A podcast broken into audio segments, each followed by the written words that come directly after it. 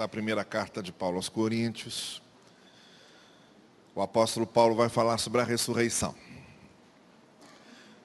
Nos versos 3 e 4, ele faz o seguinte: ele faz um resumo do que viria a ser toda a base da confissão de fé dos cristãos posteriormente.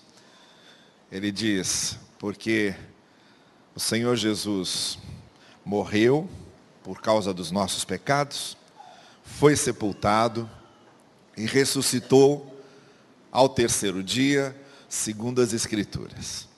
E isso ficou sendo exatamente o que os cristãos repetiriam ao longo desses dois mil anos. O credo apostólico, que é a primeira confissão é, mais divulgada da fé cristã, feita inicialmente para os neófitos, para os novatos, para os que iam se convertendo e se batizando, para que eles gravassem de forma muito concreta, dinâmica, resumida, uh, as doutrinas cristãs. O credo apostólico era é, bem, bem enxuto, bem objetivo, e ele dizia exatamente isso. Creio no Pai, creio no Filho, creio no Espírito, creio na igreja, creio na vida eterna. E fundamentalmente era essa a fé que os cristãos proclamavam. Creio que Cristo morreu por nossos pecados, foi sepultado e ressuscitou ao terceiro dia. E a partir daí, durante todo o capítulo 15 dessa primeira carta de Paulo, ele vai falar sobre a ressurreição vai falar sobre a ressurreição de Cristo, porque alguns na igreja de Corinto mesmo, na igreja de Corinto, não acreditavam que houvesse ressurreição. Essa era uma é, fé particularmente farisaica e de uma ala dos judeus que não acreditava na ressurreição. E isso acabou sendo divulgado, muito especialmente nessa igreja de Corinto, até onde nós sabemos, e é justamente por isso que Paulo vai falar sobre a ressurreição de Cristo. E como resultado da ressurreição de Cristo, vai falar da nossa ressurreição. Então ele diz que Cristo ressuscitou, mas o fato de Cristo ter ressuscitado não tinha só a ver com ele. Tinha a ver conosco também. Porque ele ressuscitou, nós ressuscitaremos. Porque ele venceu a morte, nós venceremos a morte. Eu sempre costumo dizer, e vocês já me ouviram dizer isso muitas vezes, e digo muito isso quando eu faço cerimônias de sepultamento, que a grande angústia do ser humano é a morte. Você tira o medo da morte do ser humano, ele perde todos os outros medos. Todos os medos só existem por causa do medo da morte. Se nós não morrêssemos, não teríamos medo de nada. O fato é que a angústia do ser humano com a morte abriu o horizonte para que houvesse um conforto, para que houvesse uma consolação. Nós somos mortais, nós vamos morrer, e aí? O que, que acontece? E então entra a mensagem do Evangelho com essa resposta, abrindo o horizonte para dizer: olha, a vida não se resume só a isso aqui que conhecemos como vida. E nem só se resume a um fenômeno orgânico biológico. A vida transcende tudo isso. A vida transcende a própria morte. E a própria mensagem da ressurreição de Cristo, então, tinha a ver conosco também. Cristo ressuscitou, venceu a morte, nós também venceremos a morte, o túmulo, a cova, a sepultura, não é o ponto final da nossa história. Ela continua. Bom, então, isso é a mensagem da ressurreição. Mas eu gostaria, nessa noite com vocês, de ir um pouco mais adiante do que isso. Eu gostaria de usar a ressurreição de Cristo e a ideia da nossa ressurreição? Como um projeto de reflexão para as ressurreições que nós precisamos que aconteçam na nossa vida aqui. E isso eu digo pelo seguinte: que Jesus Cristo ressuscitou, nós já sabemos, e que nós ressuscitaremos depois da nossa morte também é algo que cremos. E que está umbilicalmente ligado à ressurreição de Cristo. Mas o que eu quero dizer a vocês hoje é que nós precisamos ou podemos ressuscitar muitas vezes de forma que a ressurreição final seja apenas a última ressurreição. O que eu estou dizendo é que, nesta vida que vivemos, muitas coisas morrem. E muitas coisas, porque morrem, podem ser ressuscitadas. O fenômeno da ressurreição de Cristo e a esperança da nossa ressurreição é algo que está confirmado e selado pela promessa do Senhor. E que vai acontecer. Mas enquanto vivemos aqui, e enquanto não morremos a morte final, e nem experimentamos a ressurreição final, nesse intervalo que estamos aqui, a gente vai experimentando várias mortes, e porque vamos experimentando várias mortes, nós precisamos experimentar várias ressurreições. A gente vive morrendo aqui em certos aspectos. Antes daquela morte que está lá no fim, a gente experimenta uma série de outras mortes, que são uma espécie de antessala da morte final. Uma espécie de ensaio para a morte final. E assim como a gente vai experimentando certas mortes circunstanciais e relativas, como a antessala daquela morte que será definitiva e absoluta, e como nós também cremos que para a morte definitiva e absoluta haverá a ressurreição definitiva e absoluta, é também necessário que nós, ao tempo em que vamos morrendo aqui determinadas mortes, também saibamos experimentar determinadas ressurreições. Talvez você nunca tenha pensado nisso, mas é por isso que eu estou falando com você essa noite, para que você pense nisso. Por exemplo, uma morte que a gente costuma experimentar ao longo da vida é a morte das nossas esperanças. Como se as esperanças estivessem vinculadas a uma espécie de infantilidade. A gente vai crescendo, quando a gente é criança, tem uma série de ideias e acredita numa série de coisas e tem uma série de esperanças. E há uma certa ingenuidade na criança. Há uma certa sensibilidade na criança. Que o fato dela se tornar adulta faz com que ela perca. E a gente, quando vai deixando de ser criança, vai perdendo certas coisas. E quando nos tornamos adultos, a gente se torna incapaz de certas coisas essa infantilidade mais original, essa juventude, esse vigor, esse fôlego mais original nas crianças, essa esperança da renovação das coisas, a gente vai perdendo. E o que acontece conosco à medida em que vamos ficando velhos?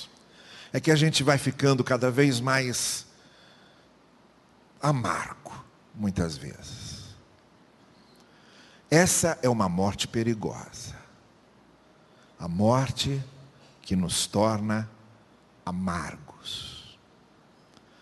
A morte que faz com que a gente veja tudo com um, cinza inevitável com que a gente se indisponha muito facilmente com as coisas, com que a gente perca a paciência, a tolerância com outras tantas. E o grande risco de nós envelhecermos e nos afastarmos daquela jovialidade infantil mais pura e mais inocente é nos tornarmos extremamente pessimistas e céticos.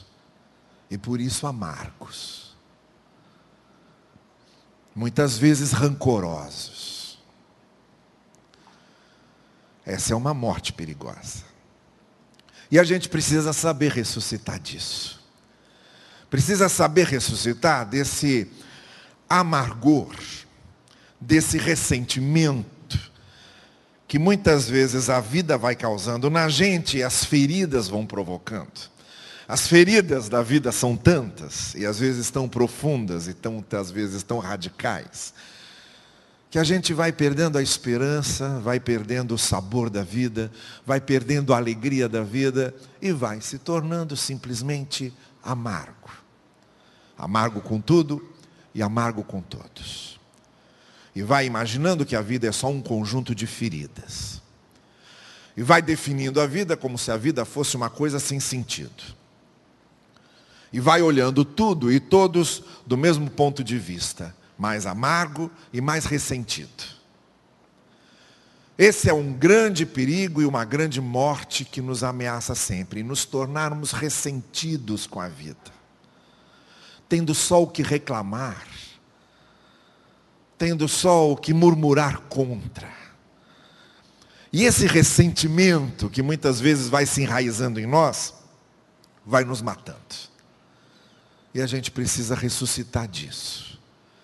Uma primeira ressurreição que a gente precisa é a ressurreição do ressentimento, a ressurreição da amargura, a ressurreição da insensibilidade cética que vai criando raízes na gente e vai tomando gosto da vida.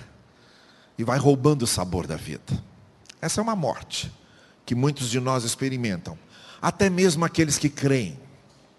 Até mesmo aqueles que convivem cotidianamente com uma fé. Eles também podem se deixar ressentir e amargurar.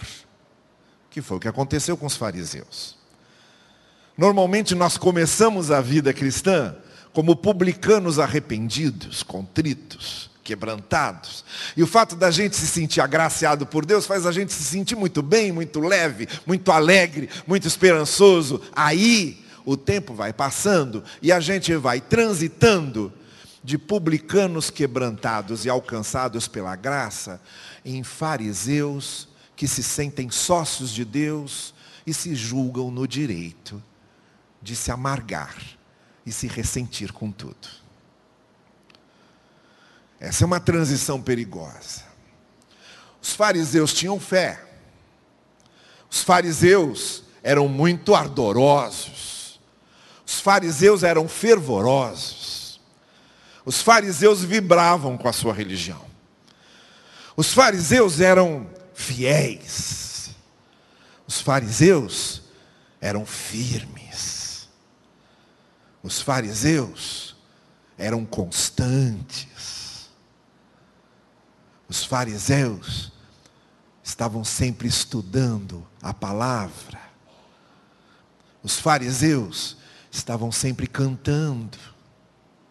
Os fariseus oravam sempre.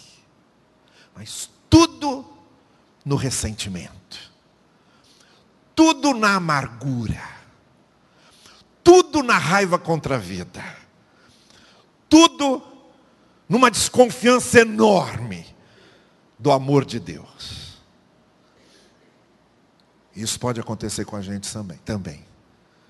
Cantarmos, orarmos, estudarmos a palavra, sermos muito fiéis, e tudo com muito ressentimento, e tudo com muita amargura, e tudo muito parecido como qualquer outro fariseu. Essa é uma morte que nos ameaça e da qual nós precisamos ressuscitar. E ressuscitar sempre. Uma outra morte que nos ameaça é o medo. Muito especialmente hoje em dia, nós temos a tendência às vezes até natural, pelas próprias circunstâncias perigosas que nos cercam, de nos tornarmos pessoas extremamente medrosas, intimidadas. atemorizadas. A gente começa a ter medo de tudo. Começa a ter medo de sair na rua. Começa a ter medo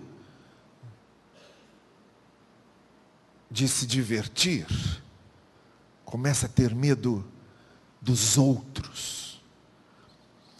É certo que a sociedade que nós estamos vivendo hoje, o nível de violência que nós estamos presenciando e os riscos que aumentaram, muitas vezes são razões muito fortes para a gente ter medo. Mas tem uma coisa sobre o medo que, hoje, como no primeiro século, Continua sendo o mesmo princípio. Medo paralisa e escraviza. Quando a gente vai dando espaço ao medo, quanto mais espaço a gente dá ao medo, mais paralíticos nós ficamos, mais enclausurados, mais fechados, mais sem iniciativa e mais sem alegria. Porque quanto mais medo, mais sem alegria. Nós temos que entender uma coisa. Perigos sempre vai haver e ameaças sempre vai haver. Onde quer que estejamos. As coisas acontecem sem que compreendamos. A gente tem dificuldade com certas coisas, como por exemplo, o que aconteceu com aquele senhor, há pouco tempo noticiado nos jornais, que tinha descoberto um câncer agressivíssimo, que prometia encurtar bastante a sua vida. Ele estava lá com quase seus 50 anos e começa o tratamento de câncer. Começa o tratamento de câncer.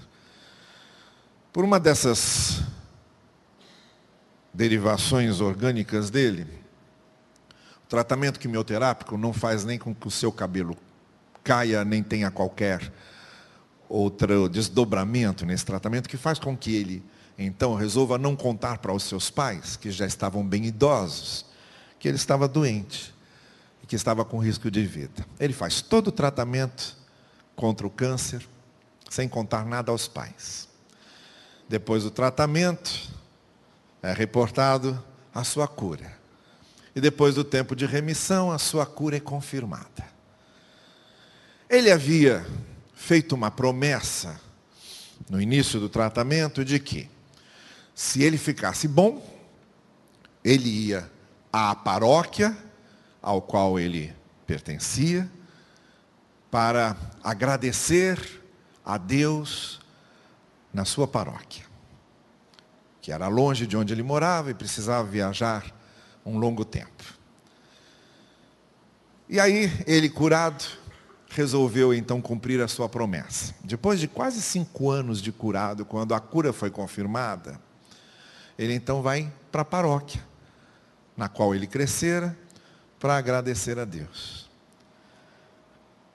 Na hora que ele está atravessando a rua para entrar na igreja, Vem um carro com um motorista bêbado, atropela e o mata na porta da igreja onde ele ia agradecer o fato de ter sido curado. E aí? Isso não é uma coisa de deixar a gente meio maluco, dizendo, eu não entendo mais nada dessa vida? Pois é. A vida é isso. A vida tem umas coisas que a gente não entende. E se a gente se deixa atemorizar pelos desconhecidos da vida, a gente fica paralisado e não faz mais nada. O medo é uma morte que precisa, da qual nós precisamos ressuscitar sempre. Nunca nos deixarmos amarrar pelo medo. Porque às vezes nós somos tão cuidadosos, tão ciosos, tão atentos que estamos arriscados a, por causa desse cuidado todo, dessa ciosidade toda e dessa atenção toda, chegarmos ao fim da vida e descobrirmos que tivemos muito medo e tivemos muito cuidado e acabamos não vivendo nada. Então ressuscitemos dos nossos medos e não deixemos que nossos medos nos paralisem. Uma terceira coisa da qual muitas vezes nós precisamos ressuscitar, um, uma terceira morte que muitas vezes vai nos matando ao, aos poucos. É quando nós trocamos o ético pelo mágico. Essa é uma morte que vai se confirmando muitas vezes.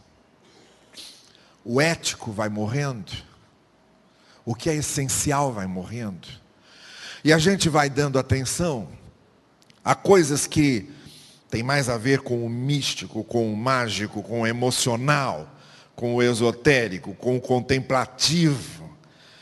E muitas vezes a gente se impressiona tanto com o prodigioso, com o miraculoso. E dentro de nós vão morrendo os princípios, vão morrendo os valores. Nós vivemos numa sociedade que valoriza muito, exatamente na área religiosa, o que é mais visível, mais prodigioso, mais fantástico, mais encantador, o que emociona, o que sensibiliza. E a gente vai deixando morrer dentro da gente os valores, os princípios, a ética as virtudes. A gente vai dando tanto, tanta importância aos dons do Espírito, muitas vezes, que nos esquecemos do fruto do Espírito.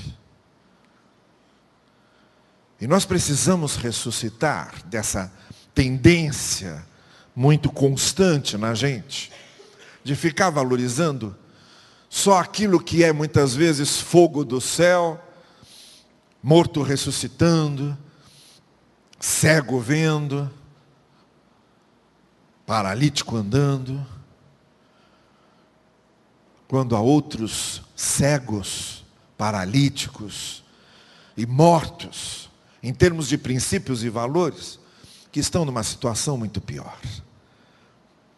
Às vezes a cegueira, a paralisia, e a morte dos princípios e valores é muito maior e muito mais terrível do que a paralisia do corpo, a cegueira da vista, a morte do organismo. Então, mais importante, creia nisso, do que Jesus Cristo fazer um paralítico andar, é fazer um filho honrar seu pai e sua mãe. Mais importante do que Jesus Cristo fazer um cego ver, é fazer um ladrão parar de roubar. Mais importante do que Cristo ressuscitar um morto como Lázaro, é fazer um violento se tornar um agente de paz. Os grandes milagres do Senhor não são esses que muitas vezes nós nos preocupamos em ver. Os grandes milagres do Senhor é a mudança do caráter, é a mudança da vida, é a mudança da conduta. Ressuscitemos dessa morte, que é nós nos deixarmos encantar pelos artifícios e pelos enfeites, e ressuscitemos para que nos encante de fato o que é essencial, o que é principal, o que não pode faltar. Essas mortes, eu só usei algumas como exemplo, são algumas dessas que nós experimentamos e das quais nós precisamos ressuscitar. Essas mortes, que talvez muitos de nós estejamos experimentando cada dia, dessas mortes também nós precisamos ressurgir. Tem lá a morte final, a morte definitiva, que não sabemos quando vai acontecer, mas que está lá, no fim da nossa vida. Para lá caminhamos. Mas nesse caminho, nós também morremos muitas vezes. Há talvez aqui, nesta congregação, muitos que os sonhos morreram. Não tem mais sonhos precisam ressuscitar seus sonhos. Há talvez muitos aqui, nessa congregação, que a vontade de conquistar, de fazer alvos, morreu. É preciso ressuscitar isso, porque sem conquistas e sem alvos, não há como caminhar. Talvez nessa congregação tenha morrido de alguém a iniciativa de perdoar e de esquecer.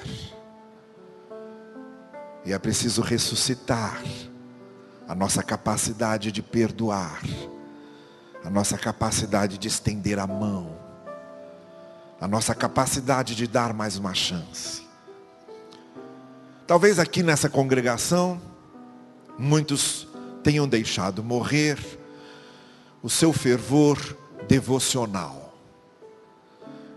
E Deus, embora tenha sido no passado algo muito real, um fogo aquecedor, agora parece algo de museu, algo distante. Deus se tornou só uma ideia e deixou de ser uma pessoa que convive conosco.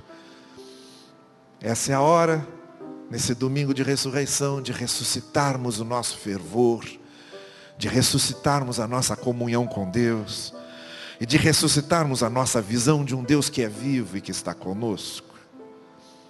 Talvez alguns nessa congregação tenham deixado morrer o seu amor solidário, está insensível, vê os outros sofrerem, vê os outros necessitarem, vê os outros carecerem e não sente nada está se, voltar, está se voltando tão para si mesmo apenas, está preocupado só com suas próprias coisas, com seus próprios interesses e com seus próprios problemas, que se tornou insensível para ouvir os outros, para sentir a dor do outro.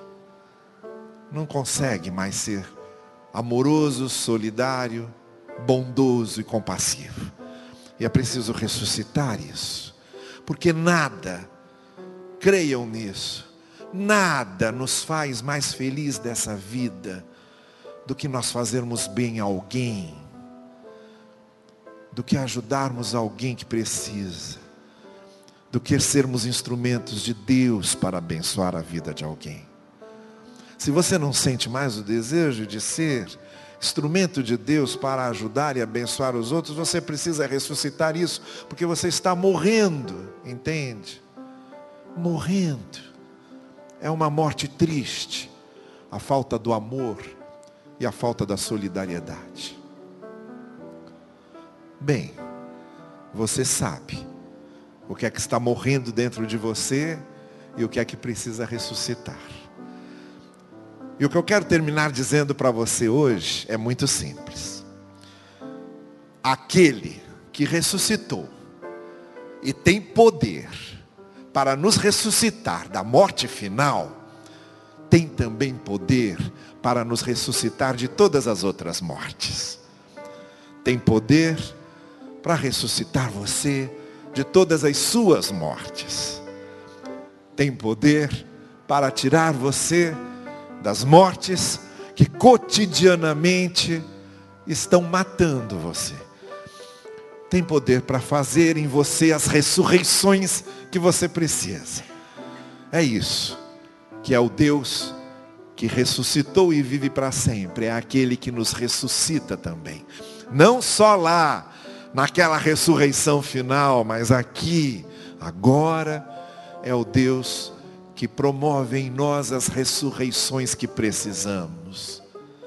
As ressurreições que você sabe que você precisa.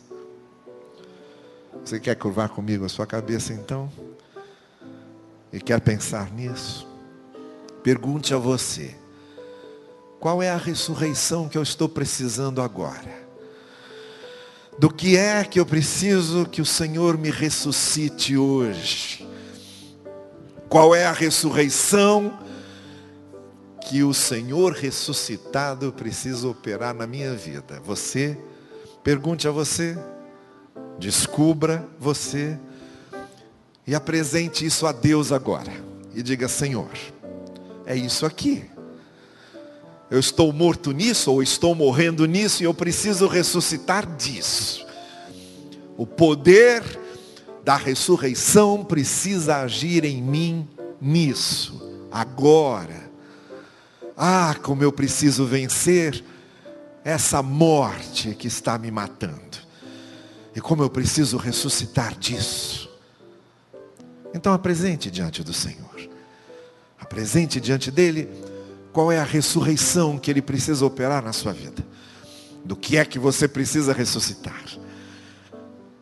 E venha para fora do túmulo. O que o Senhor Jesus Cristo disse a Lázaro, Lázaro vem para fora, está dizendo agora, só que usando o seu nome. Ele está chamando o seu nome, está dizendo a você, vem para fora. Saia desse túmulo. Saia dessa morte não adianta nada ter a certeza da ressurreição depois da morte final, se nós vivemos morrendo nessa vida. Aquela ressurreição final deve servir para essa série de ressurreições que precisamos ao longo dos nossos dias. Apresente então diante do Senhor a ressurreição que você precisa. E essa será a sua vitória. E essa será a sua conquista. E aí, confiante nessa ressurreição que o Senhor pode lhe dar, a gente pode celebrar essa ressurreição de Cristo, sabendo que Ele nos ressuscita não só lá no final, mas nos ressuscita dia a dia, das nossas mortes diárias. E a gente pode cantar com alegria este último cântico que vamos cantar agora, que fala da vitória que temos naquele que vem, o Senhor que vem, o Senhor que é vitorioso e que nos leva com Ele e da vitória com o qual nós participamos sempre. Vamos fazer isso? Vamos ficar em pé e vamos cantar com muita alegria, muita confiança e muito especialmente com o nosso coração certo do triunfo que temos na ressurreição de Cristo para todas as ressurreições que nós precisamos ter nas nossas vidas.